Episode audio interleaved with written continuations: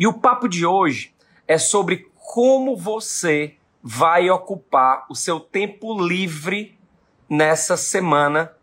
Mas não é porque a gente está dentro de casa, gente, que a gente pode ou deve, poder a gente pode tudo, né? Mas que a gente não tenha metas do mês. Então, por mais baixo que esteja o teu faturamento, por mais baixo que esteja a atuação da tua empresa, que pode ser pode estar tá zero. É importante que você tenha metas na sua empresa. É importante que você tenha objetivos na sua empresa. Quando a gente fala meta, muita gente associa apenas a meta de vendas, a quanto eu vou faturar. Mas a meta da tua empresa também pode ser uma meta relacionada a ações. Quais ações precisam ser tomadas essa semana?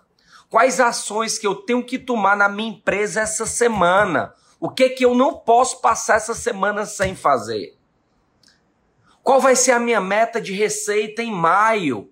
Aí assim, ó, imagina que tu vendia 100 mil por mês. Na hora que eu falo assim, qual vai ser a tua meta de receita em maio? E você tá fechado, você diz assim: esse cara é um louco. Como é que eu vou ter meta se eu tô fechado? Aí é onde mora a pegadinha somada oportunidade. Qual pegadinha? Na hora que eu digo, como é que tu vai fazer 100 mil esse mês? Você automaticamente olha para trás e pensa como era que você fazia. Só que a grande sacada é, como faturar algo que eu não faturava trabalhando de uma maneira diferente. De uma maneira diferente, ó. Quais são as metas para minha empresa? Meta, gente, é alvo, é objetivo. Se você está entrando uma semana dessa, viciado em série, viciado em assistir live, viciado em ficar deitado, viciado em assistir jornal, a, a tua empresa não vai andar, não vai para frente. Eu não estou falando aqui que é simples, eu não estou falando que é fácil. Eu estou falando aqui que é necessário. É necessário ter objetivo na tua empresa. Dar uma caminhada e acredite, o cara que está conseguindo dar o mínimo passo possível nesse momento, ele já está se diferenciando, porque a maioria das empresas estão paradas, desesperadas. Tem gente que ainda está naquela fase do luto e nem aceitou ainda que já quebrou, amigo, já era. E talvez aceitar que já tenha quebrado é uma coisa boa, do que tu ficar empurrando com a barriga. Talvez esteja na hora de ir para um novo jogo, de ir para um, uma nova caminhada, para um novo percurso, mudar a estratégia da tua empresa. Eu tomei algumas decisões no meu negócio que eu acho que eu ia demorar uns cinco anos para tomar. Mas onde é que eu quero chegar? Eu só tomo essas decisões porque eu tenho meta, eu tenho um alvo.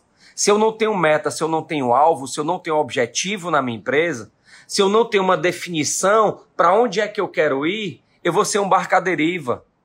Aí eu vou colocar a culpa em quem? No presidente, nos ministros, na pandemia. Eu não quero dizer, gente, que o ministro, que o presidente, que, que que a pandemia não impacta o nosso negócio. Lógico que impacta. Caiu um meteoro no mercado da gente. Caiu um meteoro no mercado. Pá! E ele impacta muito o meu negócio. Vamos dizer que teu negócio foi impactado 99,9% por causa do coronavírus. Sobrou 0,1%. O que, que tu está fazendo com esse 0,1%? O que, que tu está fazendo com esse 0,1%? É verdade ou é uma mentira que tu não pode ter uma meta essa semana para tua empresa? Uma meta, um objetivo uma meta, um objetivo. Cria os cenários, cria os cenários. Então, cenário 1, um, faturamento zero ou perto de zero, maio, junho e julho. Né? Na minha empresa, eu tracei um faturamento de 40% do que eu faturava. Cenário 2, eu estou faturando 20% do que eu faturava. Maio, junho e julho, zero, né? Zero assim, 20% do que eu faturava. E tracei o cenário até setembro. Depois eu vou criar as ações de estratégias para aumento de vendas e redução de despesa. Não tem como baixar mais despesa. Ok, tá resolvido. Não tem como vender mais. Ok, tá resolvido. O campo do não tem é o campo que todo mundo sabe, que é o campo da desistência. É muito fácil dizer não dá. Eu imagino quantos cantores disseram que não tem, que não tem como. Quantos cantores disseram que não tinha como fazer um show? Quantos disseram? Tamo fudido, fudeu, galera. Não tem mais como fazer um show. Aí vai o Gustavo Lima e faz aquilo. Não tem mais. Aí o colega tá perguntando se mudar de prédio nesse momento, você acha que é loucura? Depende. Depende. São muitos fatores. Quais deles? Tô há quanto tempo no meu? Quanto da minha receita é do meu ponto? Se o meu ponto faz muita diferença por tempo, pode ser que eu seja impactado. Terceiro, o cliente vai estar tá vindo até mim, eu vou até ele. Se eu vou até ele, tanto faz o ponto. Qual a redução no meu negócio que eu vou ter de custo, tá? Então, cria os cenários, define ações para redução de custo, aumento de vendas e depois você cria os sprints semanais. O que, que são os sprints semanais? As metas da semana. Quais são as metas da semana que eu tenho que trabalhar? Quais são os objetivos que eu tenho que trabalhar nessa semana? Por exemplo, na semana passada eu tinha 1, 2, 3, 4, 5, 6, 7, 8, 9, 10, 11, 12, 13, 14. 14 atividades na semana passada que eu tinha que fazer. Só hoje eu tenho 15 atividades. E eu posso dizer para vocês, depois que eu comecei a estabelecer os meus sprints semanais e diários, a minha produtividade ela subiu. Ela subiu. É importante, hoje eu vou fazer um exercício comigo, tá? É um exercício simples, tá? É um exercício simples, mas se você quiser pegar um papel e uma caneta, se você quiser pegar um papel e uma caneta, eu quero que você anote essas quatro dicas que eu tô que eu vou fazer comigo hoje, tá? São basicamente, gente, três perguntas, tá? Três perguntas para você. Três perguntas. Ontem a minha filha chegou para mim de noite, quase meia, 11 e meia da noite, na mais nova. Chegou chorando no quarto. Papai, eu tô muito triste, eu tô muito triste, eu tô muito triste. Oh, como eu estou triste. Aí eu falei, o que foi, minha filha? Que você tá tão triste? Como é que pode? Você tem uma casa para morar, você tem os pais vivos, você tem os avós vivos, você tem o que comer, você tem um colégio para estudar. Tanta gente não tem isso, você tem amor. Por que, que você está tão triste agora? Aí ela, porque eu perdi no jogo que eu tava jogando no celular, um tal de Roblox. Aí eu falei, igual minha avó, como é que é, menina? Falei, filha, é muito importante que a gente aprenda a se preocupar com coisa grande, tá? Que a gente não se preocupe só com coisa pequena. Vamos preocupar com coisa grande. E, muito, e, e ela me deixou um aprendizado que às vezes a gente supervaloriza coisa pequena que se transforma em coisa grande. Lembra que eu sou o cara de negócio, tá? Eu trabalho com gestão, com gestão de empresas, com gestão de pessoas. Mas que eu não acredito que a gestão de que a, a gestão do Marcos, ela Marcos pessoa física. Ela é desgrudada, ela é separada do Marcos pessoa jurídica. Eu acredito que eu ando junto comigo. E o exercício vai muito nesse sentido. Então, eu quero que você responda três perguntas. Três perguntas. Você não vai conseguir responder agora, tá? Porque eu gostaria que você tivesse aí pelo menos cinco minutos, cinco a dez minutos para responder cada uma. Cronometrar e gastar cinco minutos para responder cada um. Por que cinco minutos, Marcos? O cérebro da gente, ele nos faz muitas pegadinhas. Quando eu faço uma pergunta para você, ele vai buscar uma experiência anterior para trazer, para ter a resposta rápida. Então, se você fizer uma pergunta para uma pessoa, geralmente a primeira resposta é muito rápida, ela é imediata. A segunda resposta ela já demora mais. A terceira ela já demora mais porque o cérebro ele está procurando as respostas. Quando eu coloco de 5 a 10 minutos, eu estou fazendo um exercício no meu cérebro para que ele fique procurando a resposta, tá? Só que a gente precisa buscar respostas não que estão na ponta da língua. Não respostas prontas. Respostas elaboradas. Eu fiz um curso em São Paulo, gente, e eu indico para todo mundo esse curso, tá? Indico para todo mundo, quando puder fazer. Eu fiz um curso em São Paulo no ano passado chamado Processo Hoffman. Esse curso o Bill Clinton fez, é, presidentes americanos, né, foi criado pelo Bob Hoffman, um, um americano. E eu posso dizer assim, animal, uma semana numa fazenda, sem telefone, sem celular, sem contato com a família, tá? Só olhando para dentro de mim. O que que tem a ver com gestão? Vou chegar lá. Então, se eu não estiver bem comigo, a minha empresa não tá, eu não tomo as melhores decisões. Se eu não tiver clareza, quando eu falo empresa aqui, tá? Você que está me assistindo não é empresário, que é gestor, pensa assim, você é uma empresa. Você funcionário, vendedor que está me assistindo, você é uma empresa. Você gerente está me assistindo, você é uma empresa também. Você tem que ter marketing, você tem que ter vendas, você tem que ter controle de finanças. Então eu chamo de eu presa, tá? De eu presa. No meu livro, né, num, num dos livros que eu escrevi, que é, é que, que conta sobre a minha carreira, nesse livro eu falo, eu chamo você de eu presário. Eu sempre fui um eu presário. Ou seja, eu era um estoquista que ganhava 300 reais por mês, mas na minha mente inocente, e por sorte dessa mente inocente, eu me via como sócio da empresa. Eu me via como dono da eu me via como sócio da empresa. Então, como eu me via como sócio da empresa, eu dizia o quê? A empresa me paga 300 reais, que é 0,00001%, ok? E cabe a mim, como eu presa, cabe a mim como eu presário, eu presário, tá? Cabe a mim como eu presário desenvolver a minha eu presa ou não.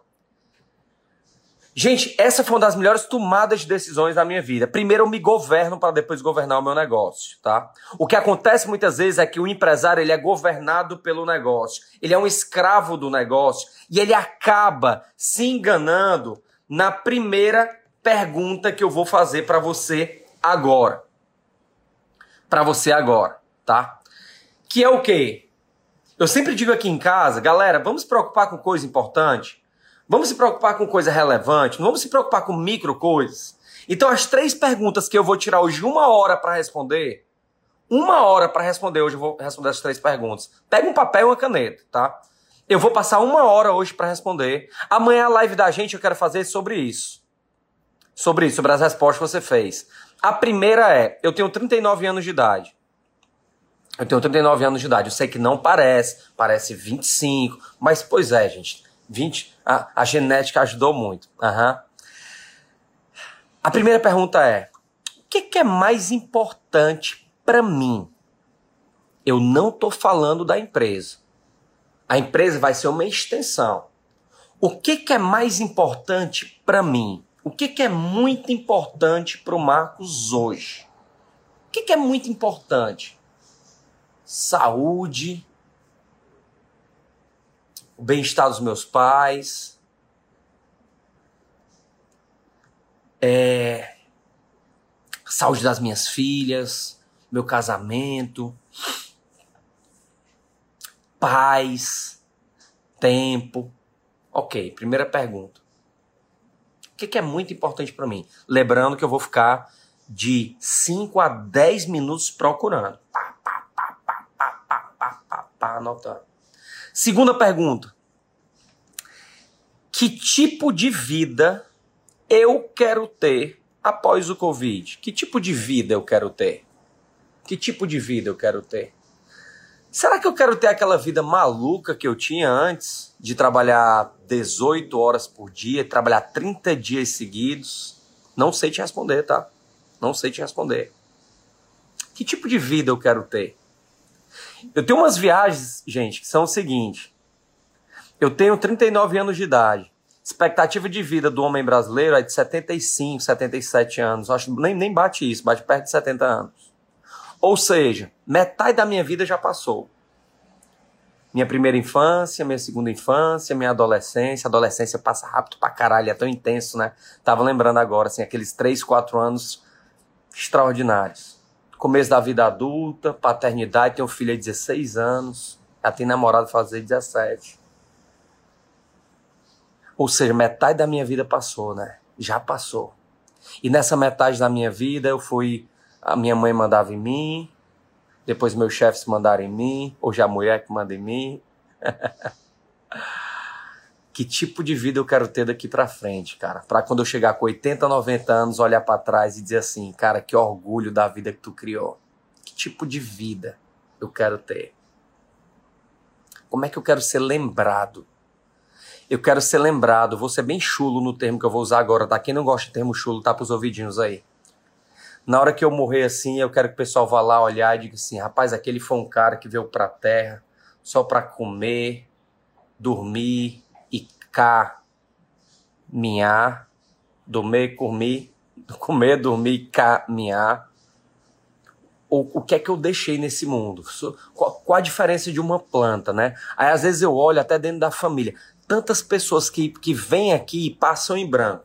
Fica comigo que eu tô falando de negócio de gestão, tá? Não baixou aqui o, o a autoajuda, não, mas eu preciso estar tá bem comigo para que a minha empresa esteja bem.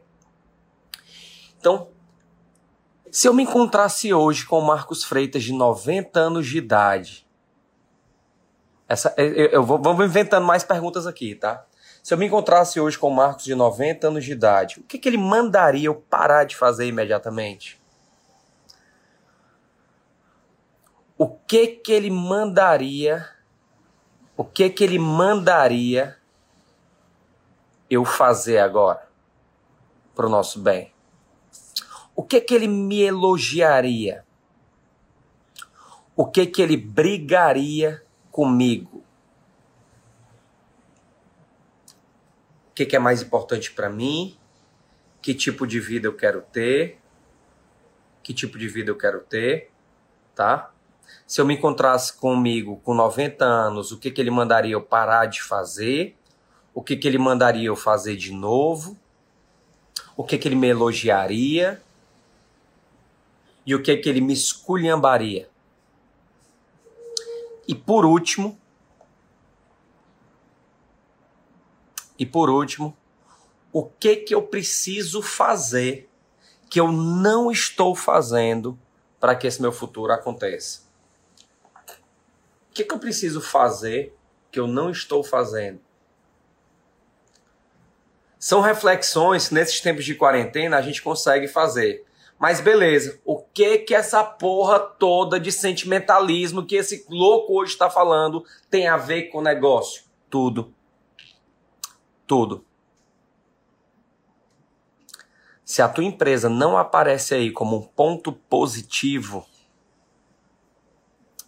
talvez seja a hora de mudar. Presta muita atenção aonde que a tua empresa vai aparecer aí.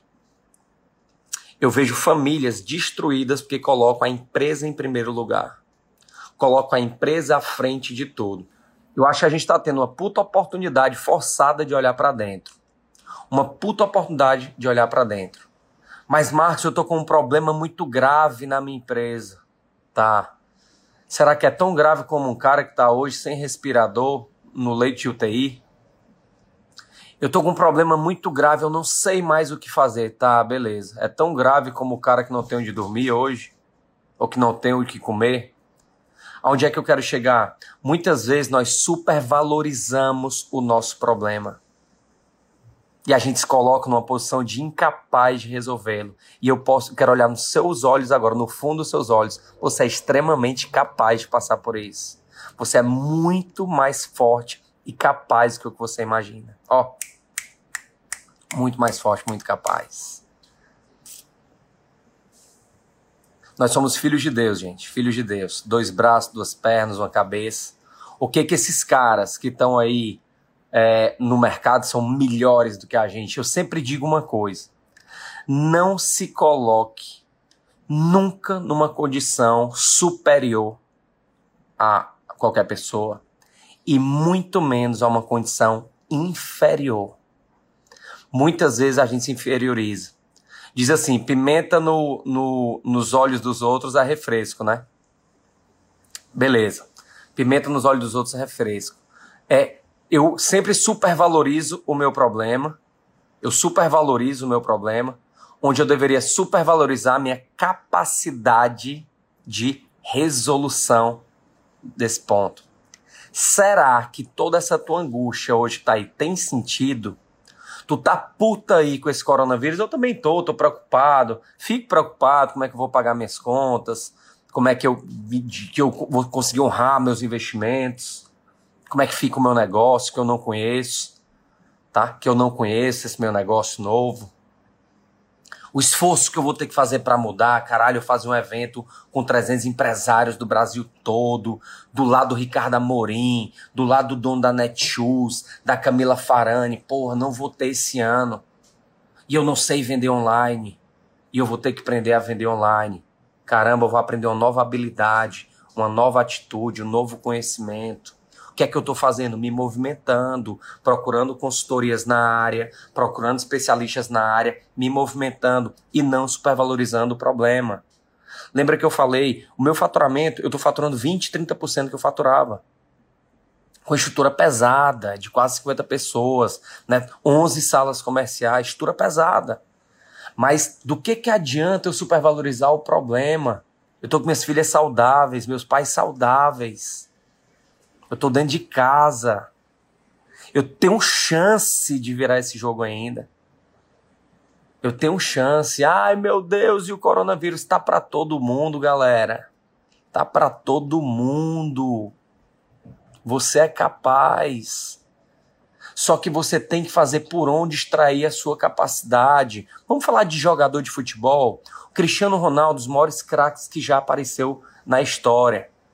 Do que, que adiantava ele ter todo o potencial de ser craque se todo dia ele comesse uma pizza e bebesse cerveja? Ele não queria colocar a capacidade dele afora.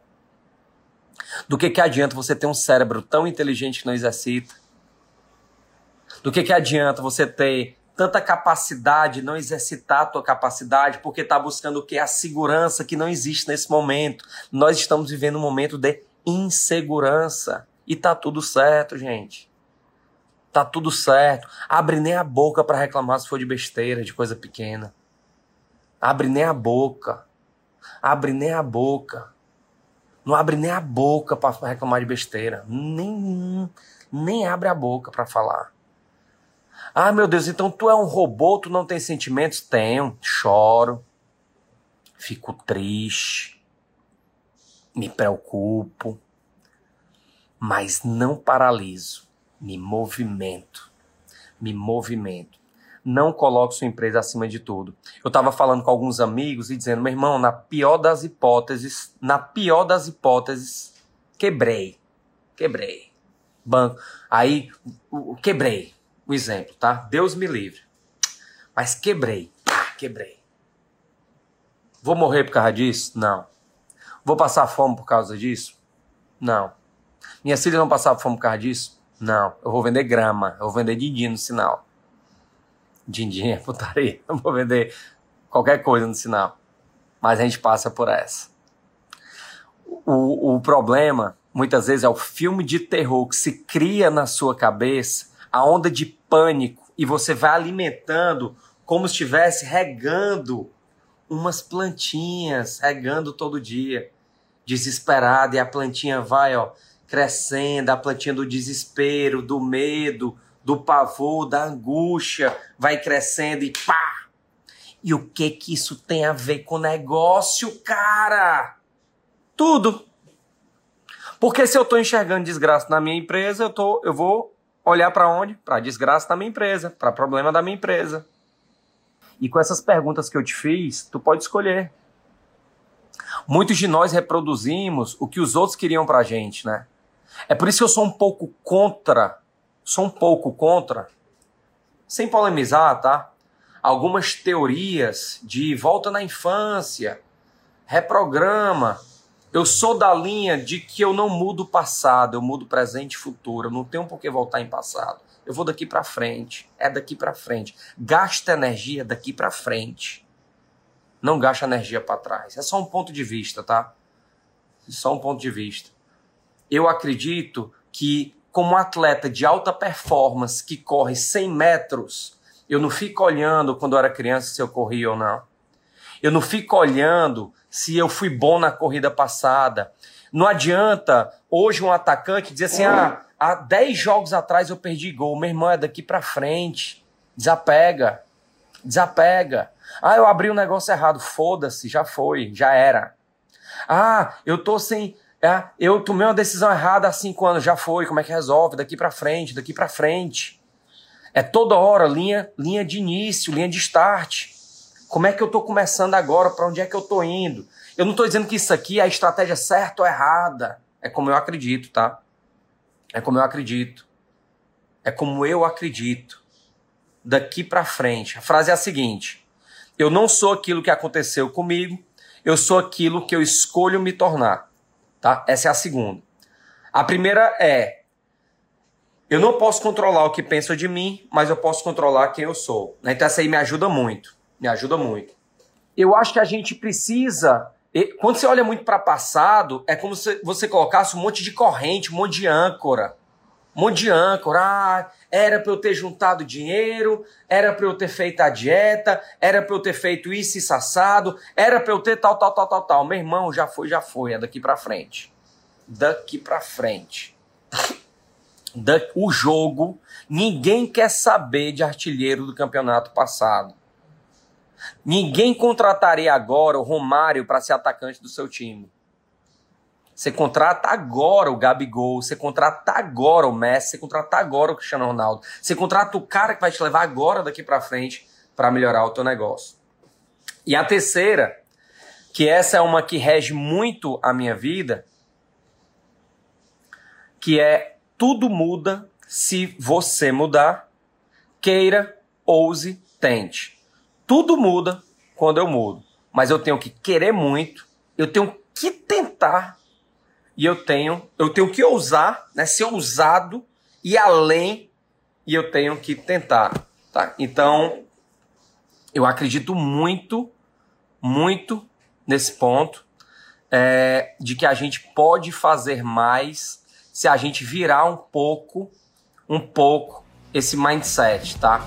Se a gente virar um pouco esse mindset de mudança e desenvolvimento.